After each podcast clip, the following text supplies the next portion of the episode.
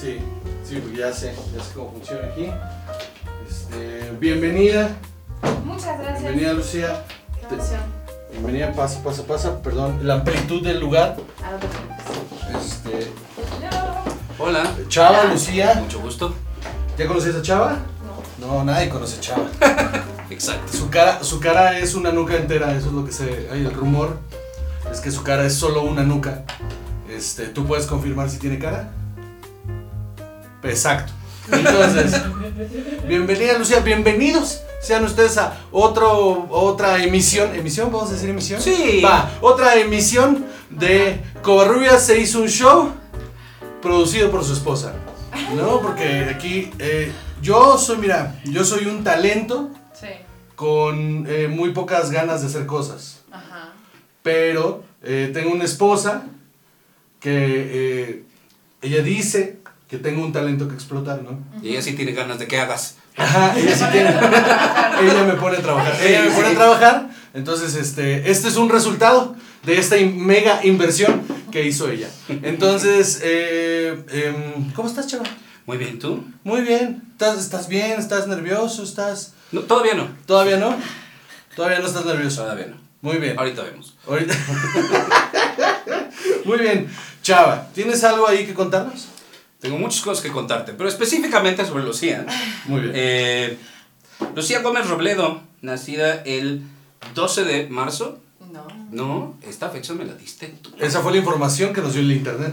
El internet dice que nació el 12 de El marzo. internet De esta 1990, dice. Ay, me quitaron un año. No, soy del 89, que me encanta ser del 89. Muy bien. Pero No, sí de- del sí. 12 de marzo. No, del 5 de agosto. Bueno, un No. carajo. Yo no fui, fue el internet.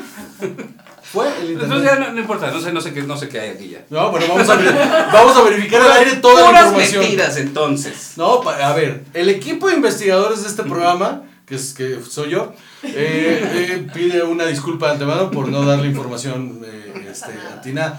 Pero, eh, o sea, te hicimos más joven si lo piensas. Está muy bien, Entonces, sí, no, se agradece. ¿Ves? Está A ver. bien. Yo, yo lo hago por Pero los me invitados. gusta saber que yo, yo vivía cuando cayó el muro de Berlín. Exacto. Eso me encanta. Bien, Eso sí. sí, o sea, mi esposo es del 90 y es como que vive. tú no sabes nada. Tú no viviste la historia, chavo. No, exacto, tú no contribuiste. Exacto. Cuando tú naciste, ya nadie vi- está en peligro de presionar un botón. ¿Mm? Sí, es cierto. Muy bien, entonces. Eh, estudió literatura latinoamericana en Ibero, Sí, ¿verdad? Sí, sí, sí. Eso está muy padre, está muy interesante. ¿Sientes que eso te ha ayudado mucho para, o sea, como actriz? No. ¿Por qué no? Es, el- es la antítesis de todo eso, o sea, es el, el, el, el otro lado. Este, fue una, toda, toda mi carrera fue una cosa muy extraña, muy dolorosa, la verdad, llegar a este punto es bueno, porque, mm, o sea, yo me salí, nos mudamos mucho con mi familia porque mi papá es diplomático, entonces siempre fue esa cosa de, eres aquí, pero no, pero sí, pero eh. Regresamos a México, yo tenía 17 y estaba pues en la confusión. Yo ya sabía que quería hacer teatro, yo ya sabía que esa era mi, mi tirada y que, y que, y además sabía que no lo iba a hacer tan mal. Pero me entra el, el, la angustia de, pues no conozco mi país bien, no conozco, entonces me meto al ITAM. Ok. ¿Por qué? ok. ¿Por qué? ¿Por qué ¿A hice qué? semejante horror? A sufrir, entré a, a ciencia política Ah, que y me destruí la esto- el estómago de ansiedad, Claro que sí. de además obviamente todo lo que yo soy buena no sirve en el ITAM, eres un idiota en el ITAM, si eres remotamente creativo, remotamente no, no grillo, no, ya sabes, entonces yo obviamente no era mi lugar, Sí, Supongo sí, que- sí. Yo también me sé esa historia. Ahorita pasamos entonces por ahí. sí, ah, el purgatorio. y luego traté de entrar al- a la UNAM para entrar a literatura dramática y teatro y me faltó un punto. Entonces, Ay. depresión, no sabía qué hacer, entro a la Ibero, pero lo que, yo, lo que yo quería en la UNAM era, pues, literatura dramática y teatro es teatro, o sea, Claro. es las dos. Y además te dan dramaturgia y te dan dirección, o sea, es como la educación más completa. Y en la Ibero, literatura es, leamos a Goethe y a veces leamos a los críticos de Goethe, que no era exactamente lo que yo quería. No, pues no. ¿Quién? Entonces, pues ahí fue cuando... No, ni Goethe. No, no, los críticos literarios es el peor mal que, que existe. Saludos. Perdón. No, no es cierto, no, no, aquí, ey, ustedes son basura, que no son capaces de escribir. Son muy necesarios. No, sí Nada más que sí cansan un poquitito. Tan- tanto, tanto materiales. uf. Entonces, ya estando en la Ibero, dije, tengo que encontrar un escape. Tengo que encontrar la manera de no frustrarme y de poder acabar estudiando lo que quiero estudiar. Entonces, aplico a, a Nueva York, a Stella Adler en secreto. Y, em, y me quedo y entonces ahí tramo muy legalmente básicamente toda una trama para, para, para hacer las dos cosas al mismo tiempo. O sea, ilegalmente nada más porque revalidé un montón de materias. Ibero, gracias. Porque me eché un año menos de carrera. Muy bien. Pero hice eso, entonces estaba, me fui a Nueva York y luego venía a México en, en los eh, veranos a verano ibero y odiaba a todo el mundo, pero bueno, la saqué, las dos. Qué horror, tú y yo no pudimos terminar una. O sea, bueno, no, tú, tú la terminaste con trampa, ¿no? O Sí, sea, sí, sí. La, tuya fue, Ceneval. la tuya fue consecuencia de. Exacto, sí, sí, ¿no? sí, exacto, consecuencias. Sí, Pero, Pues sí. Yo también estuve en el ITAM. Sí, un ¿cuánto momento tiempo? Un año. Yo también un año. Un año en Derecho. Sí, sí, somos el... eh, Con, con nosotros hacen su business. Sí, con Sí. la gente que no se queda, sí, sí. Sí, sí, sí. Porque además tenía yo otro compañero igual en Derecho que también se salió para estudiar cine. Ah. Para. eh, al, al SEC se fue. ¿Al SEC? Mm, ¿Cómo le fue? Muy bien. Este. Bueno, estudiar en el SEC cine es como. Estudiar en el SEC cine, ¿no? O sea, es- Híjole, sí.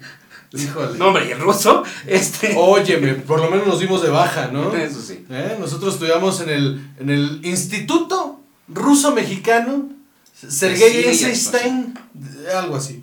Ah, en, en Coyoacán, Sí. claro, sí, sí, sí. Fíjate, te voy a contar una historia muy bonita ahí.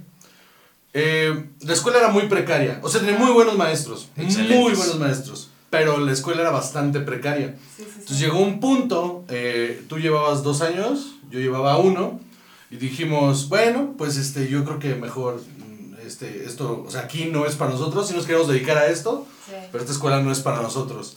Entonces, un día, bien decididos, aparte porque estábamos, según nosotros, levantando un piloto para una serie y estábamos en pláticas con productores y todo, entonces fue un, ya, mano, que la escuela me queda corta.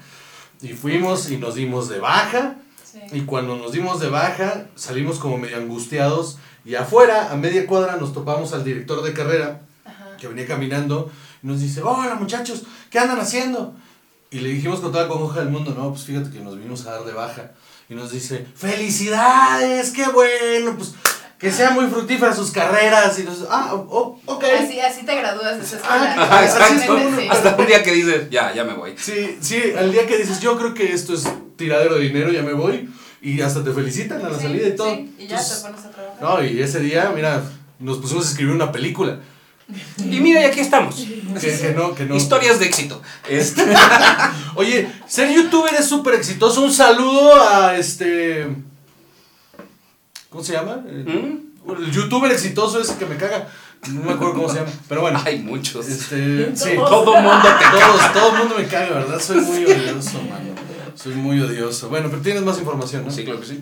Eh, bueno, eh, ¿hiciste Ofelia en Hamlet? Sí, fue mi primera obra de teatro. ¿Esa fue tu primera obra de teatro y hiciste Ofelia? ¡Wow! Qué intenso. Fue muy padre. Pues Sí, sí, claro. claro. Estuvo muy cool. Sí está muy cabrón, así como, esta es mi primera obra de teatro. ¿Cuál es? Hamlet. ¡Ah! Sí, es más un papel muy intenso. Me fascinó. Me fascinó, me fascinó. Fue muy lindo porque era ya la primera vez que en la escuela montábamos como que algo en forma. Y justo ayer mi hermana contó la historia, es que mi familia es, está, mi familia vive muy traumatizada por muchas cosas. Y me, y me da gusto saber que contribuyo ¿no? al, al, al, al trauma general. Bienvenida al club. Sí, sí, sí, sí. Pero entonces, pues le había dicho a mis papás, así de que no, pues me quedé en esto, o sea, es, y- o sea, es el papel y nuestro director era maravillosísimo, un tipo, ti- un tipazo, increíble, inteligente, todo bien. Y entonces mi abuela dice, ah, vamos a Nueva York.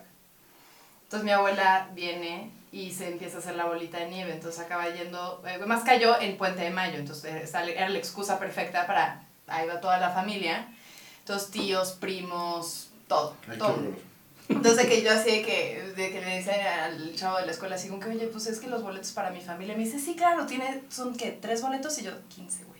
15. Ah, es que mexicana, Sí, ¿verdad? exacto, literal, literal. Ah. Yo, la única latina de mi, de mi generación, sí. Entonces, este, llega todo mundo y realmente fue una experiencia muy bonita, o sea, la obra creo que más, este, la dirigió muy bien, eh, se llama James Street, se llama, vivo, pero por ejemplo, le quitó todo el drama como, como político, realmente dijo es que en el fondo se trata de dos familias, la familia de Polonio y la Laertes y Ofelia y la familia real, ¿no? Y cómo pues claramente, pues no por nada, o a Polonio lo mata Hamlet, no es... Spoilers. Spoilers. por eso Ofelia me pierde la cabeza, cuando tu novio mata a tu papá, pues... Tantito, sí se daña. las cosas, se complican Sí. las cosas. Pero por ejemplo, hay una parte en donde la locura, en la locura de Ofelia, a mí este güey me dijo, tú tienes que hacer tres acciones profundamente em, como pues disturbing, ¿no? Porque la locura es eso, es no, no está controlado y cualquier cosa puede suceder. Entonces en algún momento le vas a dar, me dijo, no me importa cuándo, pero lo haces las tres cosas. Uno era, le agarras los huevos al rey. La otra era, le das un beso a Laertes, que es tu hermano, entonces el güey se va a friquear un chingo de, de lo que está pasando. Y la, cual, y la tercera era rascar el piso, de que estás como rascando a tu papá y estás buscando a tu papá. Y yo así de chingón. Padrísimo. Todo, o sea, todo muy bien. Y entonces obviamente mi familia, bueno, o sea, empieza, el, o sea, le agarro los huevos al rey y mi familia... Toda la escuela súper intensa, todo el mundo amando a Shakespeare, todo el mundo así que en el ambiente y los mexicanos... y mi abuela, y entonces nada más me decía mi hermana que mi abuela nada más le clavaba las uñas en la pierna y decía, ay gordita, ay gordita. Y es de sus, es de sus historias favoritas. Ay, pues, y además cuando daba un beso o cualquier cosa, toda la familia volteaba a ver al exnovio así de cómo está reaccionando el güey y el güey nada más así volteando para abajo. Sí. ¿Cuántos años tienen tus familiares? O sea, estás como de, de obra infantil, todos así. Ajá, como si fueran tus primos, nada Sí, más. sí. Sí, sí, sí, sí. Qué cagados. Wow. Sí son, sí son. Antes, antes si alguien no sacó la cámara, ¿no? Así como a media obra, así como de, En mitad del pasillo. Y el, el flash, así. ¿no? Pero- o sea, porque mi familia haría eso. Sí, sí, sí, sí.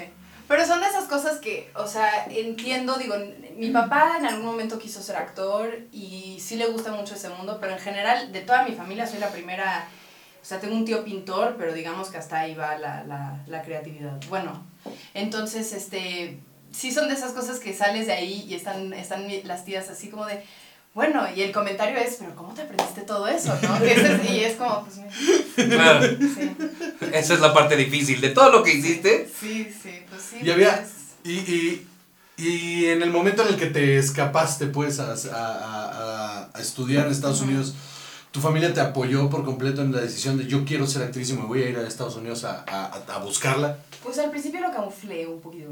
Lo, lo, lo di a entender, o sea, poco a poco mis papás siempre supieron que quería hacerlo y, y, este, y siempre fueron así, siempre han sido súper cuates de que, ay, cualquier cosa que yo hacía me iban a ver y todos siempre como que con mucho apoyo y, y buena onda. Pero al mero principio debo reconocer que sí les mentí un poco y les di a entender que era una carrera mucho más como, eh, no sé, como académica de lo que era. O sea, les dije, no, sí, vamos a tener clase de, de dirección y de dramaturgia y de todo eso. Y, y además hay actuación, ¿no? Pero ya justo, justo con, con Hamlet ya fue así de, pues es que esta es la realidad, o sea, es, es actuación, es Claro. todo lo que estoy haciendo y, y me está gustando, ¿no? Entonces ya ahí fue como que ya el momento en donde, no, ya no me dijeron nada, no sé, no sé qué tan conscientes estaban o no, no sé, pero ya. Yo creo que sí, sí lo, Sí. sí lo, sí lo olían por lo menos. ¿no? Sí, sí, sí, sí, sí, sí. No, y que yo también dije, o sea, porque sí tenía esta conciencia de que, a ver, me metí un año al ITAM, que fue pues, un desperdicio y los hicimos más ricos, eh, y luego había entrado a la Ibero, entonces sí, sí tenía muy claro que no podía yo luego nada más, por ejemplo, votar la Ibero, como que sí tenía que... Claro. Entonces eso yo creo que ellos los, los, los tranquilizó de que no me iba a perder, porque claro, creo que el gran estereotipo de nuestra carrera, eh, o porque, es, por ejemplo, mi mamá tiene, es que hay mucha inestabilidad que hay mucha inestabilidad emocional y que luego es, es mucha gente que como que se pierde. Y entonces como que el hecho de que yo haya sido constante y por mucho de que me cagaba regresar eh, a tomar mis clases en verano, pues lo hice. Entonces ya luego preocupados cuando no tengo chamba. Ahorita pues sí, eso es lo, lo que les preocupa cuando no Claro, tengo sí. chamba. Como cualquier papá que dices, ah, Claro, justo, justo, el, eh, justo hace un par de días lo hablaba con, con Dev.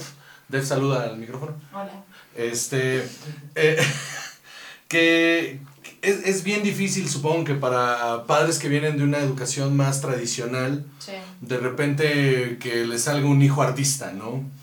Porque Es todo un shock. es todo un shock, ¿no? Lo viviste tú, lo viví yo, eh, lo Ujú. viviste en cierta manera tú, que de repente el día que yo, yo estaba en la secundaria y me metí al club de actuación de la secundaria porque Sí. quería, pues quería ver, me llamaba la atención. Ujú. Entonces cuando entré, de repente fue un... Me, primera obra que hicimos, me tocó el, me, me dieron el protagónico, fui, eh, hicimos uno de los entremeses de, de Miguel de Cervantes, Ajá. Los Habladores. Ajá. Y a mí me tocó ser Roldán en el Obrador, que todos los diálogos los llevaba Sí. yo, los demás me daban pies y yo hacía los diálogos, y era comedia. Y la presentamos en la escuela, me fue increíble. eh, fue la primera vez que recibí risas de un público, lo cual fue delicioso. Sí, sí. Y, y salimos de ahí y mis papás lo primero que me dijeron fue, está increíble tu hobby, mano. Está increíble tu hobby, o sea, esto ni de bron, o sea, no hay manera de que esto va a ser tu carrera, Sí. ni le Qué pienses padre por que ahí. la pasaste bien. o sea, ajá. Sí, ya lo probaste, sí, y, ya y- y- y diviértete, ¿no? sí. Y se me quedó muy clavada la idea de, igual yo quiero ser actor, igual yo quiero ser actor.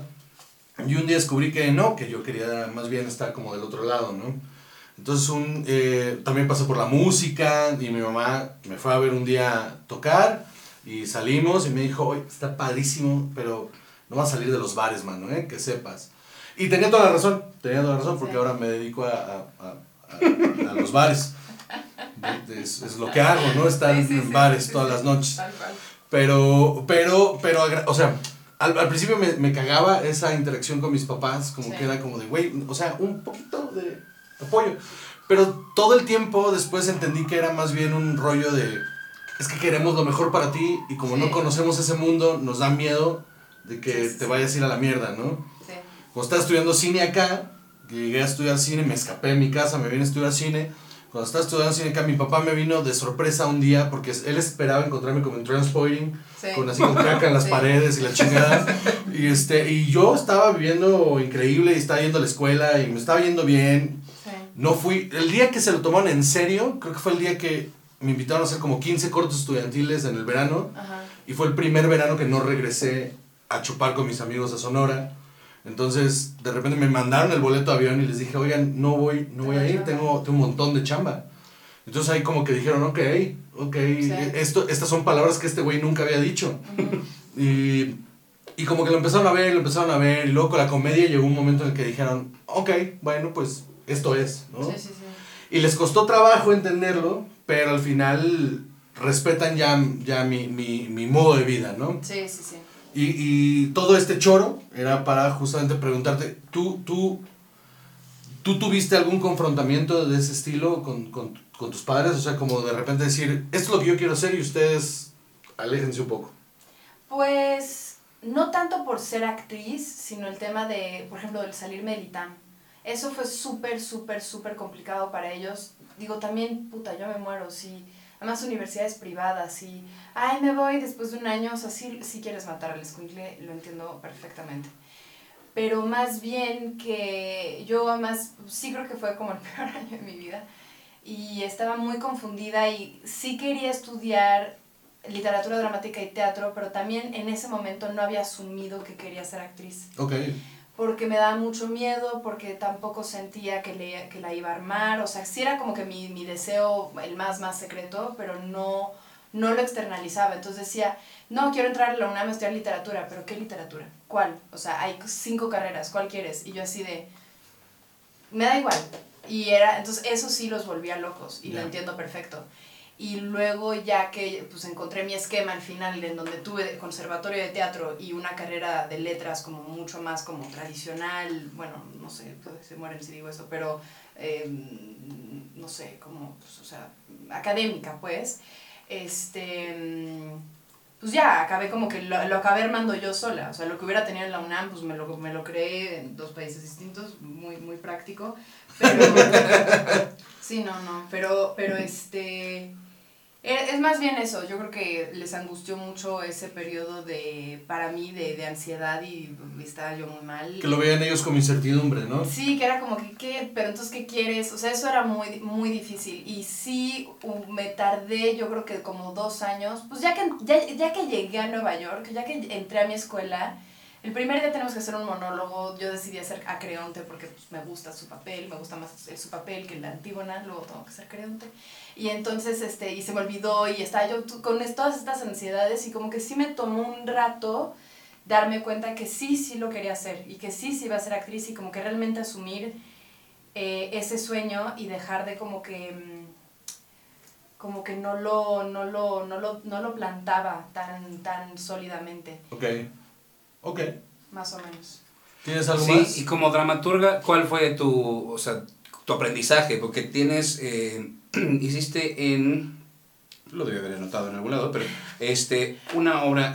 Aquí andamos en todo, sí, ¿eh? Aquí Sí, andamos sí, en sí. todo. Ha sido un día de... Tenemos. Ah, ya sé, yo- información ahí. María Cristina me quiere gobernar. Ah, sí, la de Zoom. Ajá. Sí, sí, sí. Esa fue, pues ahorita en pandemia, que me escribieron eh, de tercera llamada, super cuates. Es que yo ellos los conocí con la primera obra de teatro que escribí, que estuvo en microteatro. Que microteatro, ex- lo extraño, la verdad. Sí, era un, era un lugar en sus inicios, la verdad, muy cool. ¿Y Santa María la Rivera? En Santa Sí. María la Ribera, y además que a mí me permitió, porque llegué ya cuando me mudé en 2014 a México, no, no conocía a nadie, o sea, era esa cosa de, pues mando mails, pero nadie me contesta, ¿cómo fregados le entras a, este, a esta industria?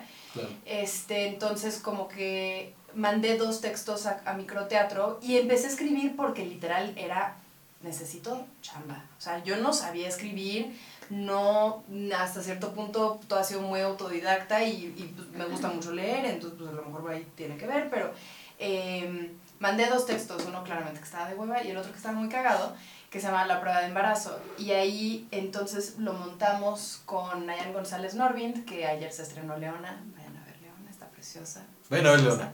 Salgo yo un instante, mi pelo ese día se veía espectacular.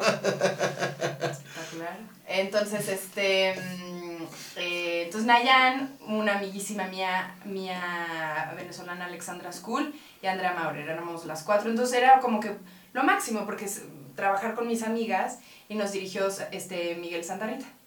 Entonces, este, pues ya conocí a los de tercera llamada, pues desde 2014. Nos fue bien con esa temporada. Y luego me tardé como un año y medio en escribir otra cosa que se llamó Las Despedidas, que ya fue una obra de teatro pues larga, fuera del universo micro. micro. Este, y Las Despedidas fue una obra muy linda, la verdad, porque la montamos, éramos tres actores y es como un gran monólogo que se divide con sus distintos personajes eh, sobre una mujer de 32 años que se enfrenta a un cáncer de mama. No me ha pasado, no lo basé en experiencia propia. Justo cuando estábamos montando la obra en los Teatros del Bosque, una de mis mejores amigas está enfrentando un cáncer y ella de 25 años, entonces como que eso fue todo muy como, eh, pues real, ¿no? Real. Eh, pero estuvo muy cool porque la montamos en el FUCAM, la montamos en, en universidades, nos fuimos al, al, al Politécnico, la montamos con empresas, la montamos, este, entonces se movió mucho esta obra, Las Despedidas, y la quiero mucho y apenas ahora en los teatros me gustaría darle otra temporada. Muy bien. Vi Sí. que la escribiste tú y, la, y eras uno de los protagonistas, ¿no? Sí, sí, sí. La primera, la montamos una primera vez eh, y yo no era la protagonista y ya que la volvimos a montar, Bárbara Riquelme, la directora, me dijo, güey, pues es que pues sí está muy basado en tú, el, el personaje y cómo habla y pues es, y me dijo, pues date, o sea, tú lo hiciste, como que, ¿qué, ¿por qué te va a dar pena? Y, y, y, y estuvo muy, es una obra que le tengo mucho cariño y, y que además tenemos esta como extraordinaria presunción, supongo, de vamos a hablar de cáncer con gente que está viviendo cáncer en el FUCAM. O sea, teníamos a muchísimas pacientes y el gran privilegio de haber esto, hecho esta obra y de haber tenido pues, la dirección tan sensible de Bárbara y que creo que pues entre todo no la cagamos, es que sí tuvimos a muchas pacientes que se nos acercaron y decían, yo me identifiqué con esto, esto y esto. Gracias. Eso es súper poderoso. Sí. Eso es muy poderoso. Yo- el- ese exponer tu, tu, tu arte a alguien que sabes que va a ser sensible, eh, el, el feedback que, van a reci- que vas a recibir está, es mucho más poderoso que cualquier Sí. otro feedback que puedas recibir, ¿no? A mí me pasó una vez, eh, yo tengo un, un set completo en el que hablo sobre que tengo depresión y Ajá. tendencias suicidas. Y lo di- la, la última vez que me subí a hacer stand-up en forma fue en Toronto. Me subí cuando bajé del escenario, un escenario muy grande, entonces bajé, me estaba fumando un cigarro. Uh, fue como, un, como, como un momento muy, muy poderoso, entonces estaba yo afuera a menos 5 grados fumando un cigarro. Y llegó una chica del público y se me acercó y me dijo que su hermano se había suicidado hace tres meses. Oh. Y fue lo primero que me dijo, y, y lo primero que pensé es, ah, ya valió verga, ya, ya me la van a hacer de pedo. Y no, justo lo primero que me dijo fue, no lo había entendido hasta que te escuché a ti. Y muchas gracias. Fue un momento Wow. tan poderoso que sí como que me medio me doblé, se metió al teatro otra vez ella y me doblé y me hice bolita. Y como que no, no esperaba tener ese, Claro. e- ese momento con alguien porque pues, pues estoy hablando de gente, o sea, puede ser un chiste pendejo, pero pues, o sea, pues un suicida pues no va a venir a decirme gracias, me identifiqué, ¿no? O sea, ya está muerto. Pero, pero que, que una chica que, que su- o sea, que se me hizo muy fuerte pues que llegara a decirme gracias porque acabo de entender a mi hermano, fue muy cabrón, fue muy cabrón. Entonces supongo, o sea, e- ese, eh, te entiendo pues en ese feedback de, de repente de, de, estamos hablando de cáncer, hacia mujeres que están viviendo el cáncer y de repente poder eh, eh, que lleguen contigo y dicen, yo, yo viví esto, esto, me recordó Sí. esto, está, está muy chingón, me, me gusta mucho. ¿Cómo, co- ¿Cómo me dices que se llama la obra, perdón? Las despedidas. Las despedidas, ¿le vas a volver a dar chance? Sí, sí, Va. sí quisiera, o sea, yo creo, espero que estemos en otra situación en la segunda mitad del año que entra. La segunda mitad del año que entra se muere la mitad de la población y listo. Y ¡pum! Y teatros siguen en el 30% de su Mira, capacidad hasta no, yo, voy- yo estoy feliz, se muere la mitad de la población, escuche, se muere la mitad de los comediantes en México, ¿qué pasa? Yo cobro más. O sea, vámonos, vámonos quitando gente en medio, vámonos Así es, quitando. así es. Así funciona, ¿no? También, vámonos, nos vacunamos los que quedamos y seguimos adelante.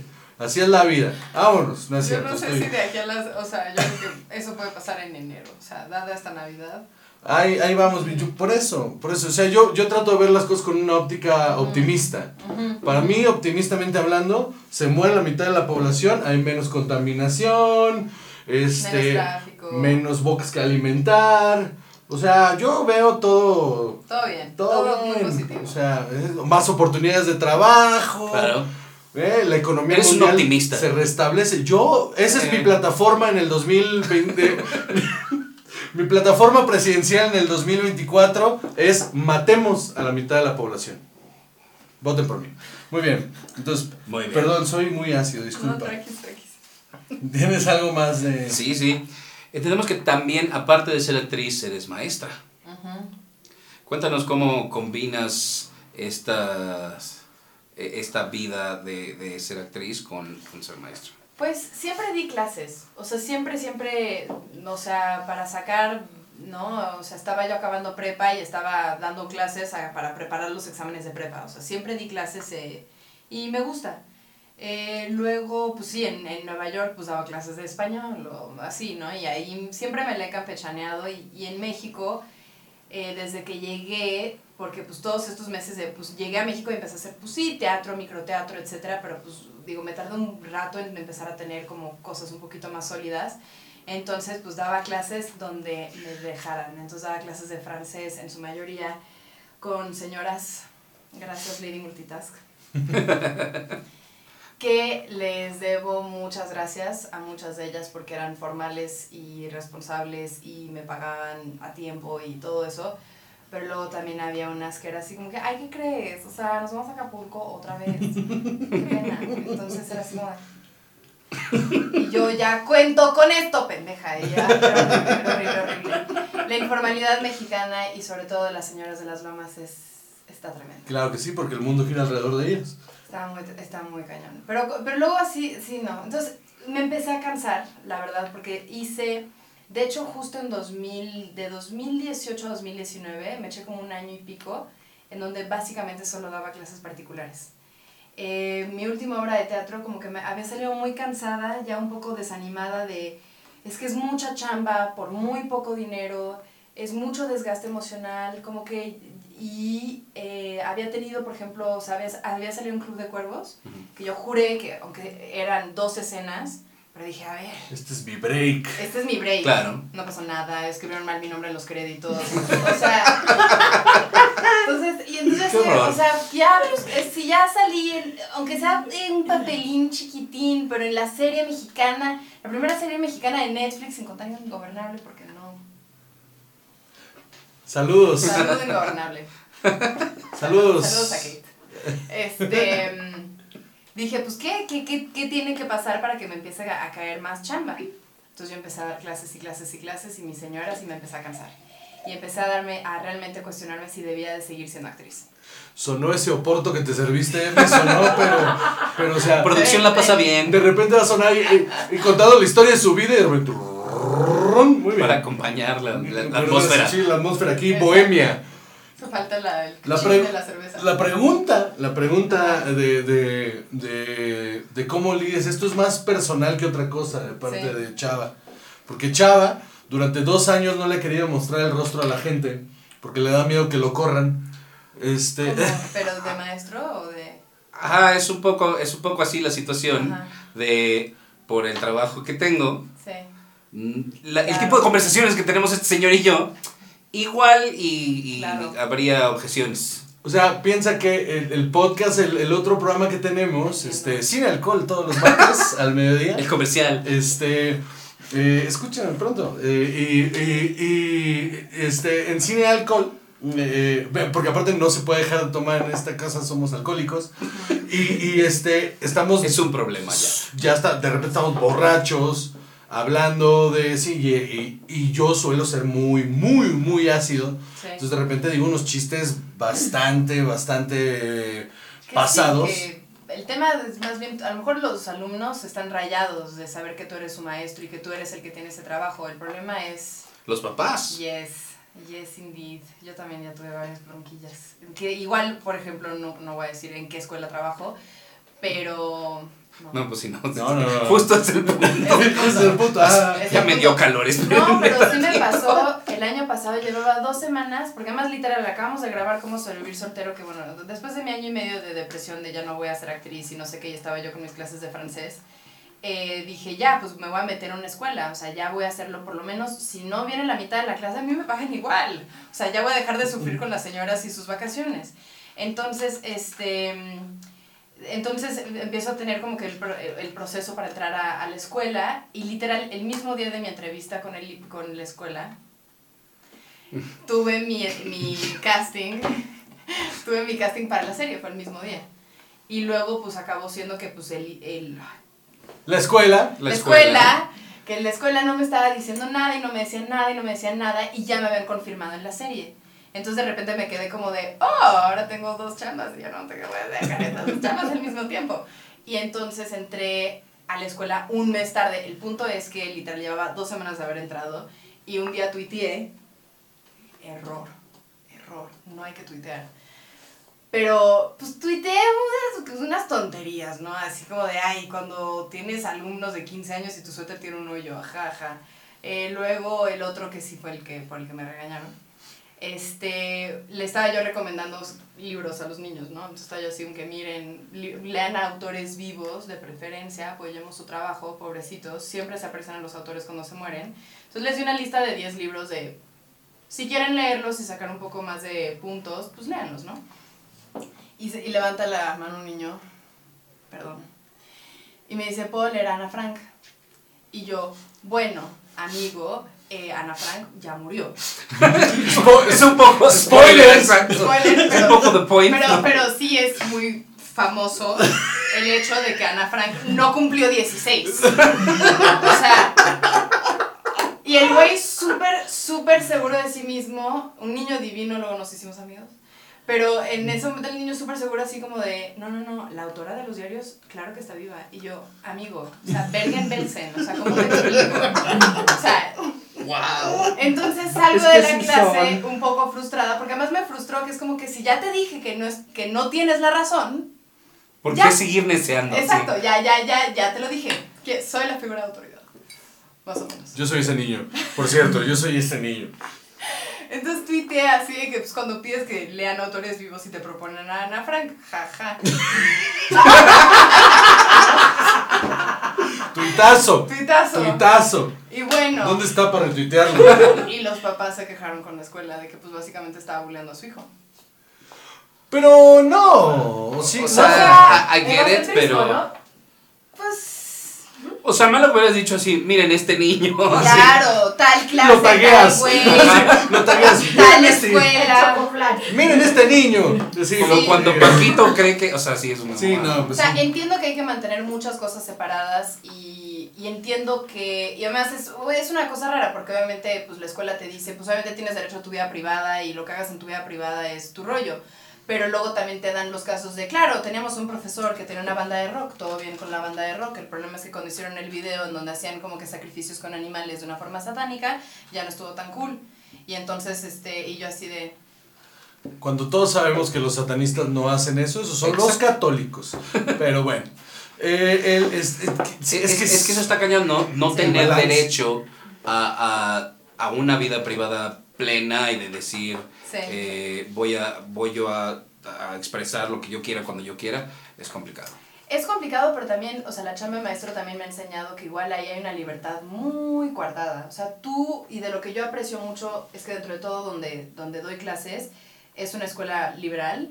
O sea, podemos hablar de lo que sea. De hecho, me enorgullezo haber podido dar clases de, a ver, epidemia de SIDA, chavos. Aprendan, aprendan lo que pasó hace 30 años, ¿no?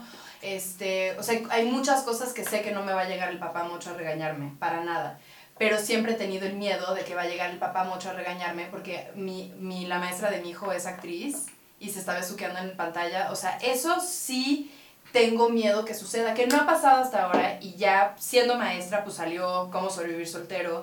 Este, digo, ahorita es pandemia, no tengo nada más su- sucediendo más que la obra de teatro de Zoom que escribí que se llama María Cristina me quiere gobernar, en donde no pasa nada.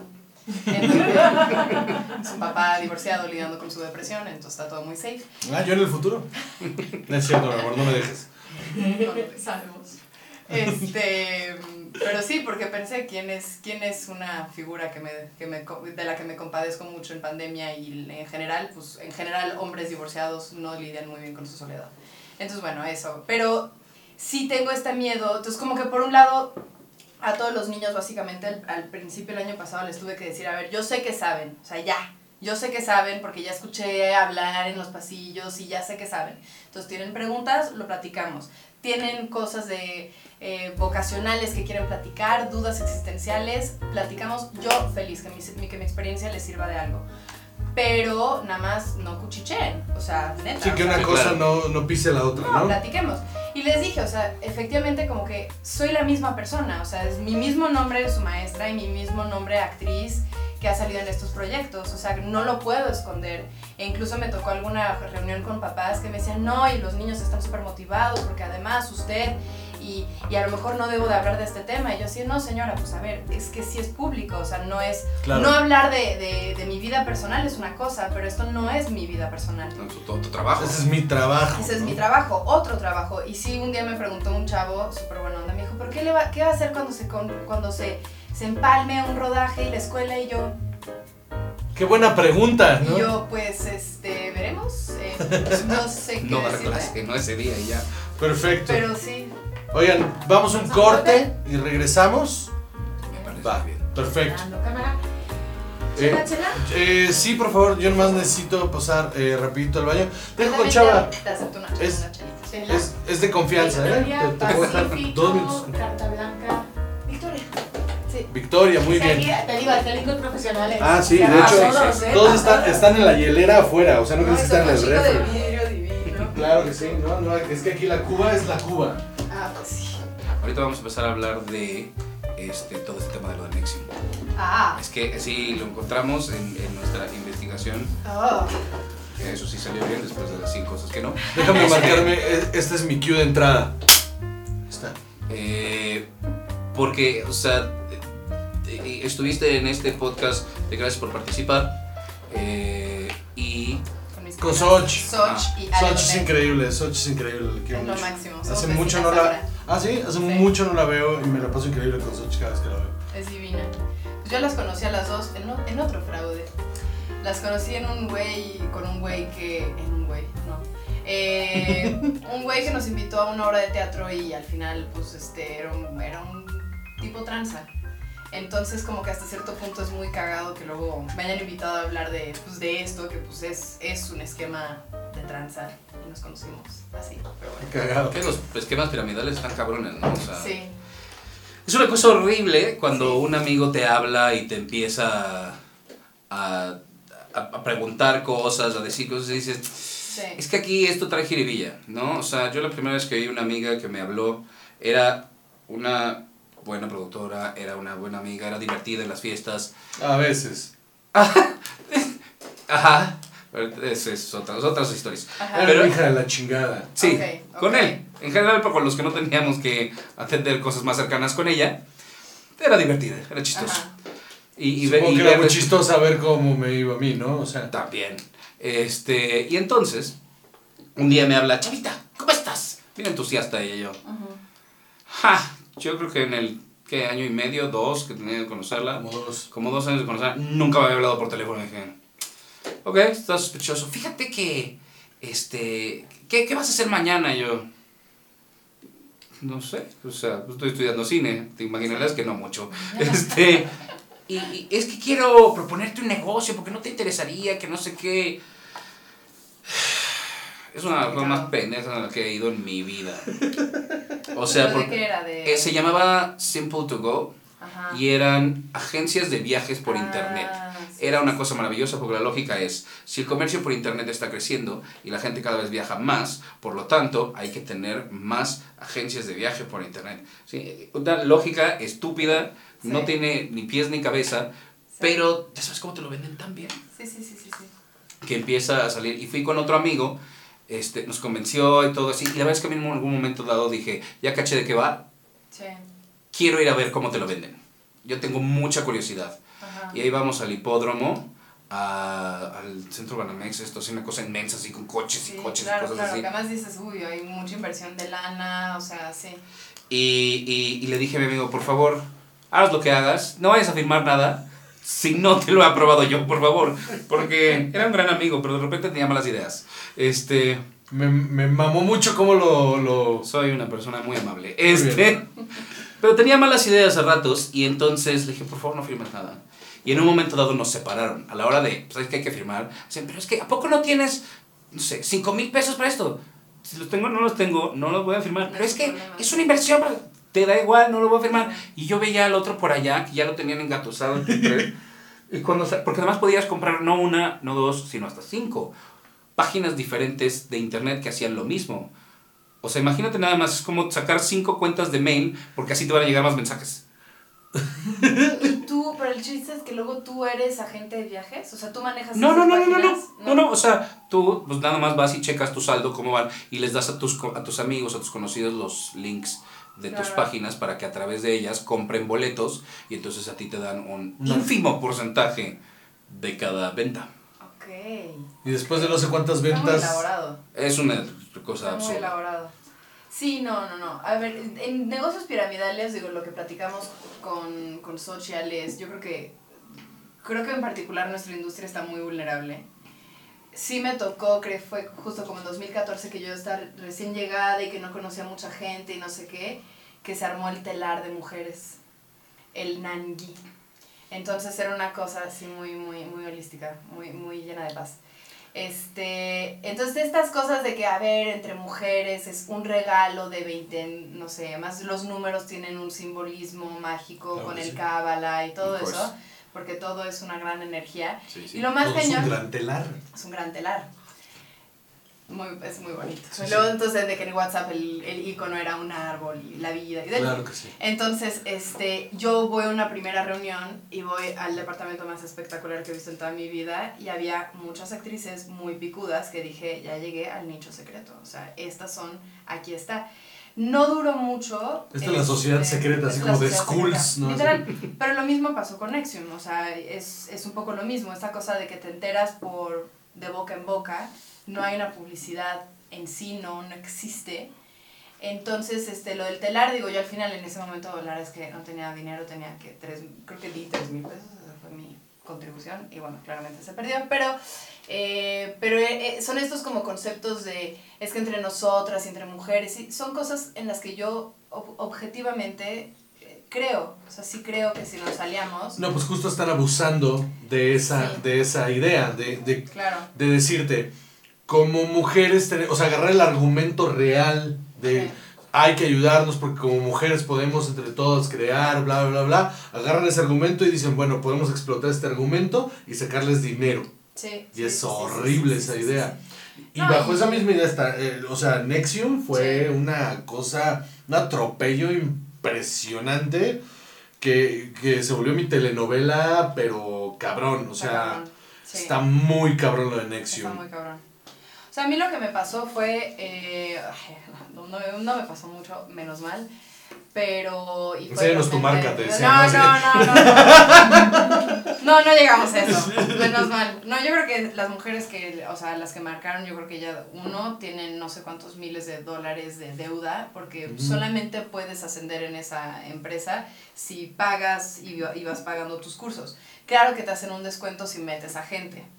Entonces, o sea, a mí no me... O sea, a mí lo que me pasó fue lo siguiente. Estaba caminando en Polanco, en Polanquito, muy fresita, con una amiga mía, y eh, estaba yo en todo el desmadre de que cuando me, cuando me gradué del conservatorio, no quise regresar luego, luego a México. Y estaba de recién cortada, trabajando en un restaurante, eh, súper cansada y sin saber qué hacer y si me quedaba en Estados Unidos o si me regresaba, pero en México no conocía a nadie. Entonces estaba yo en ese, en ese perfecto y exquisito momento de vulnerabilidad. Y, em, y me están filmando y entonces se nos acercan y Mark Vicente me dice... Mark Vicente. Mark Vicente, que así, pues lo conocí en la calle, o sea, fue así.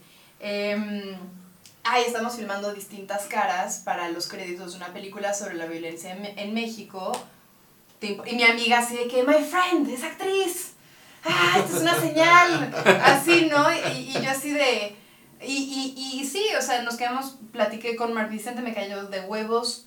Genuinamente es un tipo muy... eh, pues muy simpático, Es muy, muy afable, ¿no? Es muy afable, es inteligente sin ser mamón. Realmente todo lo que decía tenía mucho sentido. O sea, incluso en esa primera, porque nos, luego nos echamos un café que duró cuatro horas.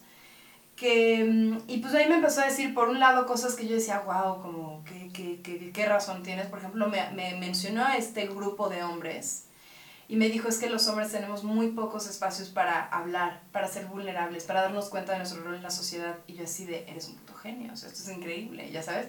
Eh, me mencionó esas cosas que como que me apantallaban y luego también me empezó a decir cosas como, yo sé que tú y yo vamos a trabajar, pero yo con mis actores pues siempre pido que manejemos un cierto lenguaje. Y yo dije, ay, cero raro el director mamón que te pide, ¿no? Que leas algo, o sea, existen, hay, abundan. Como que eso no se me hizo raro.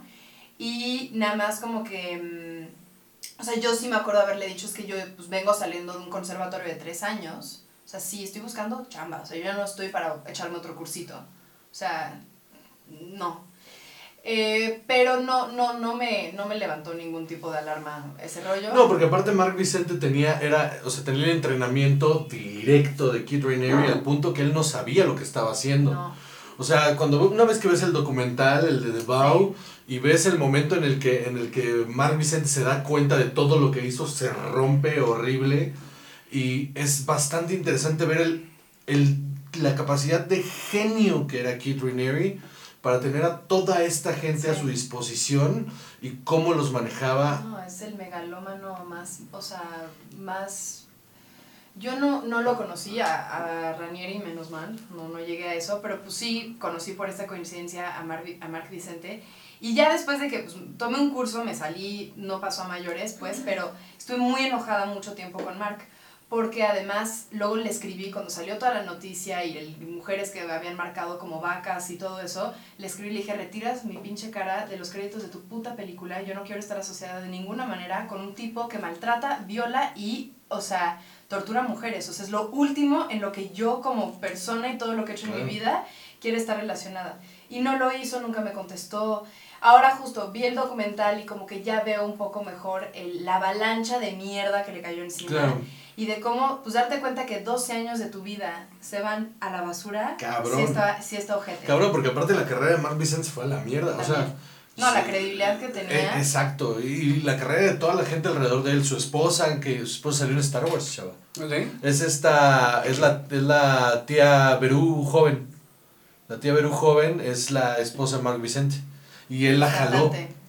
Él la jaló, e- ella estaba creciendo, o sea, había salido Star Wars, empezó a grabar un disco y él la jaló a este pedo y cuando la quisieron marcar, eh, ella se sale y, es, y, y tienen un lapso ahí donde él sigue con Kit Sí.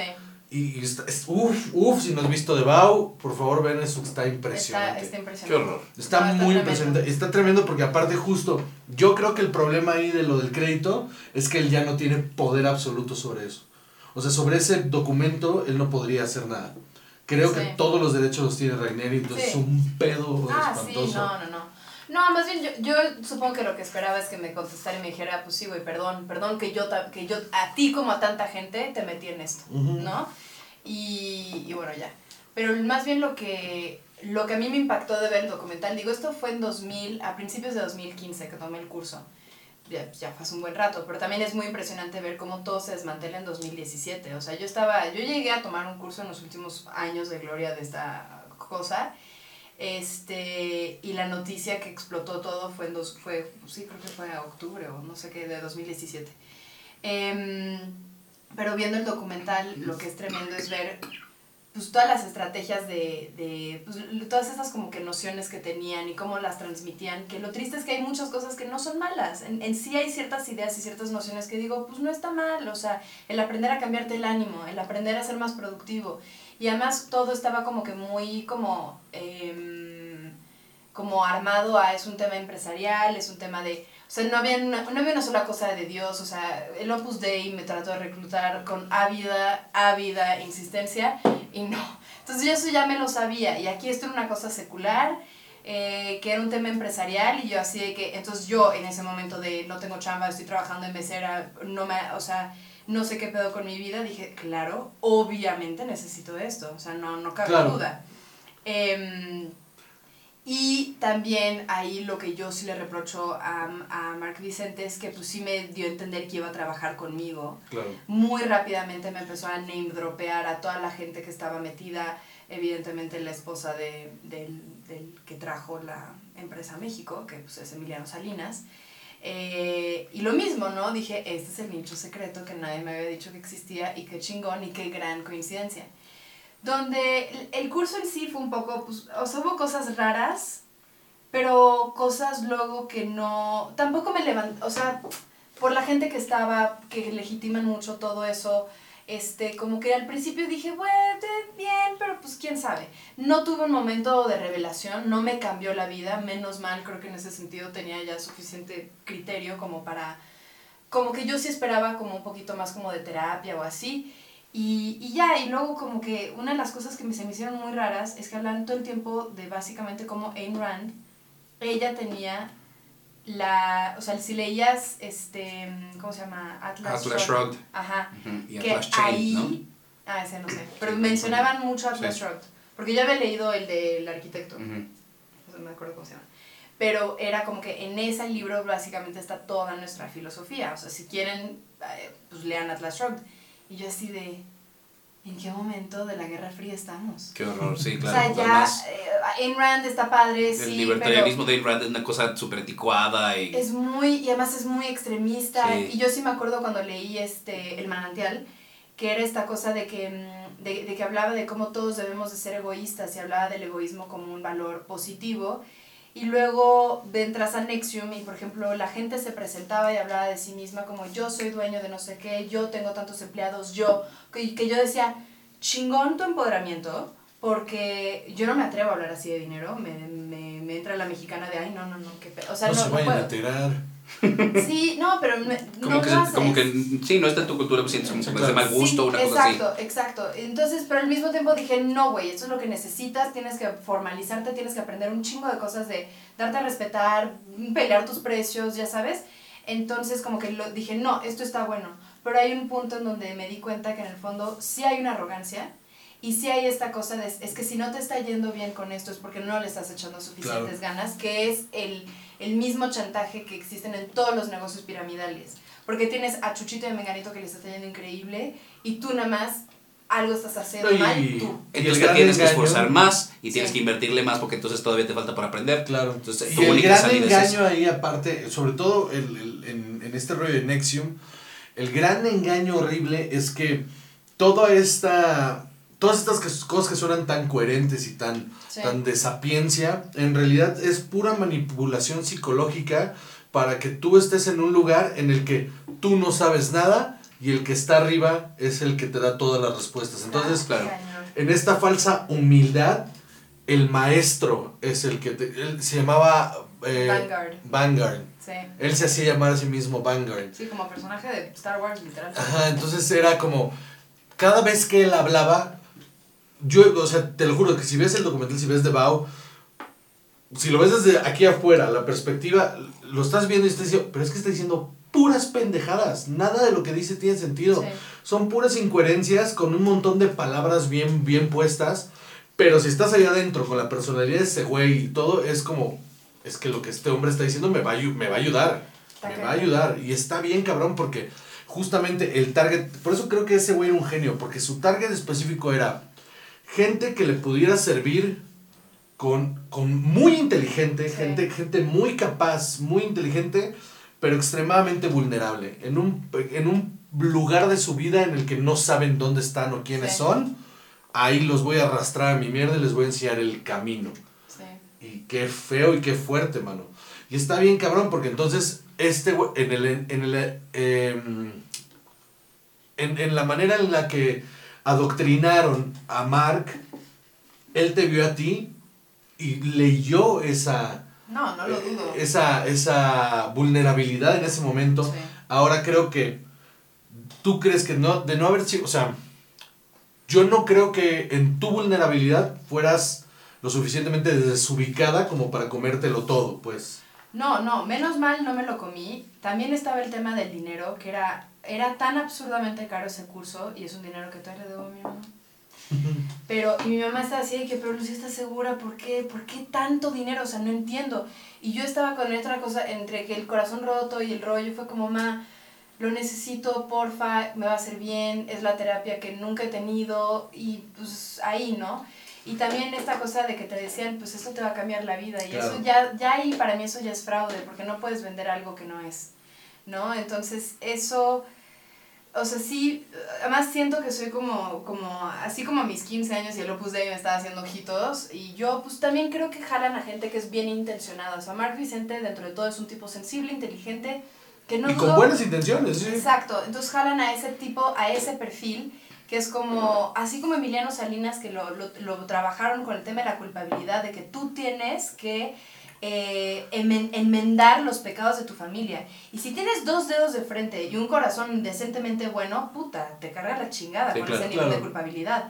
Y quizás el güey tenía buenas intenciones. Ahorita me, me, me choca un poco que no haya ningún tipo de, de reconocimiento de culpa, no hay ningún tipo de responsabilización. Y ni siquiera que se deslinden por lo menos, o sea que, que es- yo hubiera esperado que de parte por lo menos de Emiliano Salinas que hubiera salido a decir, nos deslindamos, no sabíamos nada de esto, y adiós. Sí.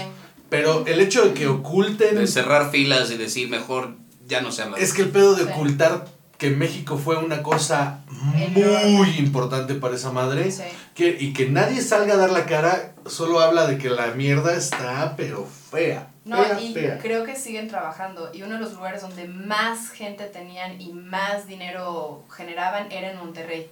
No lo dudo. Sí, yo, tra- yo trabajé, bueno, trabajé, pero me entrevisté con un amigo que es periodista porque hubo un momento en donde estaba muy enojada. y Era así como que, mira, te voy a dar mi material. Lo que me dieron en el curso, tenlo, que te sirva. ¿No? Pero como que yo tenía como muchas ganas de... de pues hay que tratar de, de, o de explotar esto, De destaparlo aquí, de ¿no? Destaparlo menos, sí. o de prevenir que, que, que le pase a alguien más, ¿no? Y a toda madre es un periodista chingón, se Elías Camaji, escribió una, este, pues, un su reportaje, básicamente lo acaba llevando en exclusiva a Monterrey. Y ahí sí habló con gente que ya era, con algunas mujeres que eran parte del, del 2 hasta cierto punto. A lo ¿Había mejor, mujeres dos aquí en México? Pues era el mismo sistema, era el mismo Verga. sistema de Master Slave En México, eh, no sé si llegó a haber el mismo nivel de, de, o sea, de que te De marcar. de marcar o de, a lo mejor no llegó a ese punto, pero sí es una cadenita que se fue extendiendo, porque es lo mismo, es, te recluta a ti, tú eres el esclavo de alguien, pero luego tú eres el, el Máster de el alguien máster más. de alguien más. Entonces esta cosa también de, o sea, lo que es alucinante, digo, de ver el documental, eh, porque yo lo que viví fue, pues dentro de todo fue, o sea, Pequeñito. pequeñitito. Fue un curso, me sacó de onda lo de Rand, me sacó de onda que hablaran tan mal de, de Fidel Castro. Ok, obviamente mm, Cuba no considero que sea una historia de éxito, pero también por mi educación jamás había sido tan como, ah, comunistas, ah, los rojos. O sea, cero, más bien al contrario, mi familia es más de izquierda, entonces es como, eso se me hizo muy raro, pero ya. Luego donde me trabajaron más fue que em, estaba yo en este rollo de no, ya no tengo un peso, me voy a ir a Nueva York a hacer mi mudanza, me decidí regresarme a México y ahí me fui a comer con Alison Mack. Y Alison, súper linda, lindísima, encantadora. Fuimos a comer un lugar vegano porque es vegana. Y Yo creo que en la cárcel ya no. yo creo que en la cárcel ya Lo que Ese, estilo de vida sí, está Sí, complicado. está complicado. Comes el pastito ahí de tu. no sé, pobrecita. Muy bien. Pobrecita mujer. Eh, no, no, pobrecita no. Pero ay, muy cuata, muy así que, güey, tal obra de teatro de Shakespeare, güey, la mejor obra de teatro, no mames. Y, ay, y obviamente, pues también crecí viendo Smallville y. Y te pareces un poco a esta. um, Christine Craig. a Kristen Krug. Ay, neta. ay. No sabía que era un cumplido, pero Sí. bueno. No, sí, digo, pues Sí. era Lana Lang, ¿sabes? Estaba cool, o sea, sí, pues igual, el fandom de esa época, pues lo mismo influyó en, pues conocí a esta chava y me, y me empezó a decir, me, me volvió a hablar de todas estas cosas que yo caigo muy fácilmente, que todas estas cosas de no, y es que tenemos un grupo de mujeres en Albany, vamos a hacer una reunión este fin de semana, neta, tienes que venir, Wow. tienes que venir, entiendo por qué Mark me insistió conocerte, definitivamente eres na, na, na, na, na, na, y ahí echándome el que tú eres especial y todo el rollo. Y literal cuando se despidió de mí me dijo, come. O sea, orden, ven. No era el, ay, sí, ojalá puedas. No, no, no, era orden. Y yo así, sí, güey. Cambié mi boleto a México para poder ir ese fin de semana. De que además era cumpleaños de mis papás cumplen el mismo día. Entonces era cumpleaños de mis papás y yo, no llego. Llego dos días después porque yo así tengo que ir a esto, tengo que ir a esto. Y me salvó que no tenía los 500 dólares. No los tenía. Si y- no hubieras terminado yendo una junta de dos. O, o el pre, pre, pre, pero ya este grupo Ya de más, sí. que se llamaba este grupo de mujeres, que además lo más cabrón en esos dos grupos que a- acabó creando Ranieri de hombres y mujeres, Ajá. o sea, no entiendo cómo la gente no veía lo, lo misógino, lo horrorosamente machista que era. Es impresionante las cosas que, Lo que pasa es que metió en las cabezas de la gente. la normalización, la, o sea, la normalización de la conducta, siempre y cuando le digas al sujeto, esto es un cambio, entonces no ve la constancia del, del, de la práctica de, de- del machismo, del, Sí. simplemente ven, ven un ligero cambio, pero en realidad sigue siendo una visión nueva Sí. alrededor de estos comportamientos De nocivos. Sí, Ajá. claro, claro, claro, claro. Lo que está bien cabrón es que siempre se los manejaron como empoderamiento. Por, por eso creo que Keith Raniere era un puto genio, porque manejaba el empoderamiento hacia la vulnerabilidad. Claro. O sea, Alison Mack, la reclutadora de esclavas sexuales de Keith Raniere, me decía, es que nosotras y el feminismo, y el feminismo va, y el, el el mundo, y yo, güey, obvio. No, y- aparte eras o sea, un candidato perfecto. ¿Cuántos años tenías? Tenía 23, 25. 25 años. Sí. 25 años, actriz, con ganas de trabajar, de extranjera, Sí. este, guapa. O sea, eras, eras el prototipo perfecto de las, de las mujeres que reclutaban Y, para es- eso. ajá, y esta cosa de, de buena intención, ¿no? De Sí. que yo sí, ah, dentro de la medida de lo posible, trato de no ser muy pendeja en esta vida. Entonces, eh, eso es muy explotable y la culpa que heredamos, o yo, eh, mexicana, gracias, gracias México por la culpa. Gracias, sí, este. Gracias soy- catolicismo. Gracias catolicismo. este, creo que en ese sentido también, o sea, entiendo muy bien lo que le pasó a Emiliano Salinas, pues. Claro. Entiendo cómo No, eh, y, es que, y es que él era el candidato perfecto para Claro, llevarlo aquí. O sea, era claro. como, agarrar y decirle, tú tienes que espiar las culpas de, de, de tu padre. Y además una persona tío. conectada con todas las esferas del poder. No, de no, no, cabrón, cabrón, cabrón. Y luego la, la, la hija del, del, del, Del, Reforma. del Reforma. O sea, todas las, las vertientes ahí están muy cabronas. Está, está muy, muy impresionante. Es muy impresionante. Me dio, me, me puse ahorita muy tenso de que me Sí, dijeras está muy fuerte. de la comida con Alison Mack. Sí. Porque, porque mira, mira, o Sí. sea, qué No, horror. sí me salvé. O sea, creo que además sí estaba como. Me quedaba una semana y estaba con la angustia de voy, no voy. Me Porque esto me que puede cambiar la vida realmente. Y realmente sí había esta cosa de, pues le quieres caer bien a Alison Mack, no quieres quedar mal con Claro ella. que sí. No, o sea, no. Y eh, entonces estaba yo como que en el rollo de, me- porque más me empezó a escribir muy insistentemente, Mm. eso sí me sacó de onda, de que ya tienes tu tren y yo así de, no, güey, no, no tengo mi tren, está en mi mudanza, también yo estaba en ese proceso de, pues me estoy despidiendo de lo que fue mi casa, pues cuatro años y nananá, y el gato, me lo que si me lo llevaba a México, ¿no? Me traje al gato, evidentemente, bebé Claro de sí. mi vida. Este, y también creo que me salvó que en ese momento tenía un galán y como que en ese momento dije, más padre pasar el fin de semana con el galán. Pues sí, de Gracias. coger con Kid. Ranieri, así de coger con Kid Ranieri que no conozco, a mi galán. Muy Al bien. galán. Sí, claro. Pues sí, qué bueno me- que ganó el mejor, galán. me fue mejor. Qué bueno. Pero, pero me contestó feo, o sea, sí hubo un momento de presión de no y, o sea, complicado, o sea, sí. Feo. Pero menos mal. Ay, Qué feo, qué feo. Muy bien, Chava, eh, te invito a una cena que vamos a organizar este, aquí en el techo de la casa. Somos yo y unos amigos que te queremos invitar a que le entres a... eh, vamos a vender zapatos. Ahora, ahora que el podcast te empiece a dar dinero, con mucho gusto acá me alcanza.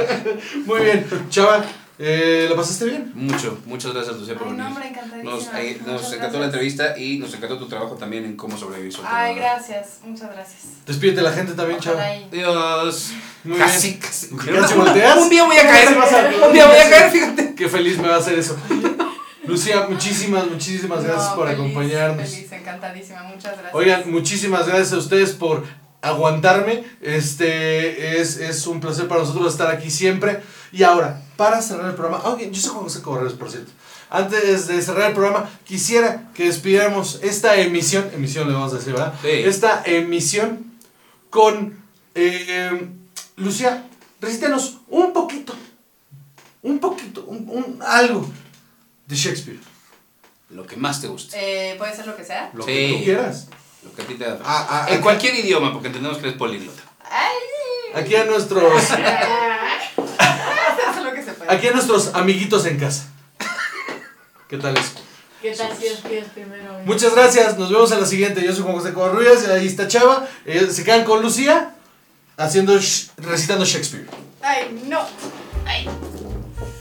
¡Jesús! Este. Quisiera que fuera comedia, pero bueno, ni modo, no va a ser comedia. Este. Es Macbeth, porque me gustan los papeles de hombre. Luego me los, luego me los, luego los voy a hacer. Em, she should have died hereafter. There should have been a time for such a word. Tomorrow and tomorrow and tomorrow creeps in this petty pace from day to day to the last syllable of recorded time. And all our yesterdays have lighted fools the Life's but a walking shadow. A poor player that struts and frets his hour upon the stage and is heard no more. It is a tale told by an idiot, full of sound and fury, signifying nothing. Macbeth, acto 5, escena 5, creo. ¡Woo! Muy bien. Quiero que sepa que Chava también lo estaba recitando. Bye.